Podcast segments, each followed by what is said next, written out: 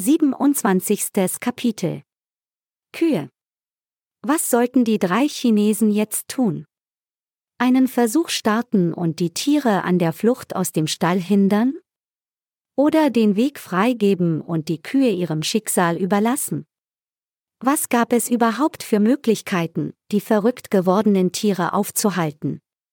Der Stall hatte riesige Ausmaße, und die Kühe preschten immer wieder an den Wissenschaftlern vorbei. Sie schienen im ersten Moment kein Interesse daran zu haben, den Stall zu verlassen. Wenn die Tiere entwischten und man sie in ihrem aktuellen Zustand finden würde, käme es bestimmt zu Nachforschungen und Abklärungen.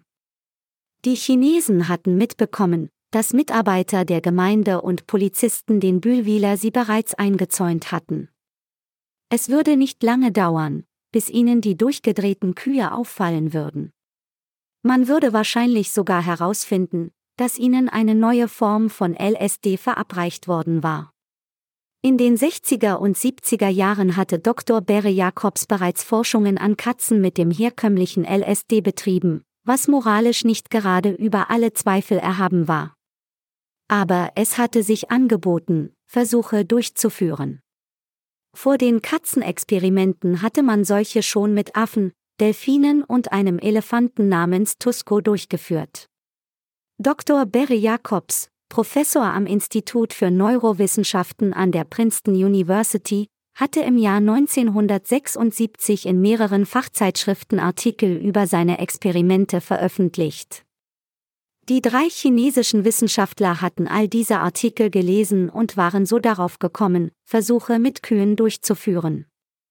Sie waren theoretisch alles durchgegangen und hatten geglaubt, jegliche Situation in den Griff zu bekommen.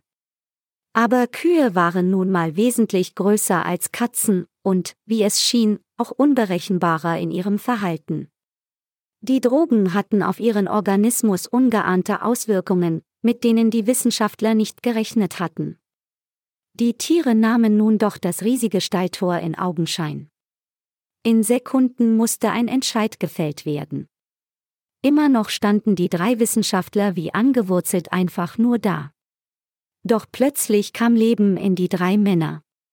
Die Arme seitlich ausgestreckt, bildeten die Asiaten eine Reihe, ohne hektische Bewegungen und ruhig auf die Tiere einredend, stellten sie sich vor das Stalltor. Was hatten sie sich nur dabei gedacht? Die Entscheidung einzugreifen bereuten sie bereits wieder.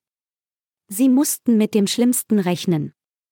Aber plötzlich, und völlig unerklärlich, reduzierten die bis anhin wilden Tiere ihr Tempo, sie bogen ihre Rücken durch, wurden immer langsamer, dann gingen ihre bis anhin hektischen und unkoordinierten Bewegungen in gemächliches Trotten über. Vor den drei Männern, die vor Unbehagen die Augen zusammengekniffen hatten, blieben sie stehen. Eine der Kühe stupste mit ihrer Nase den ihr am nächsten stehenden Mann fast schon liebevoll an der Brust an. Die Chinesen sahen sich verwundert an, wie konnte das sein? Hatte die Wirkung der Droge nachgelassen?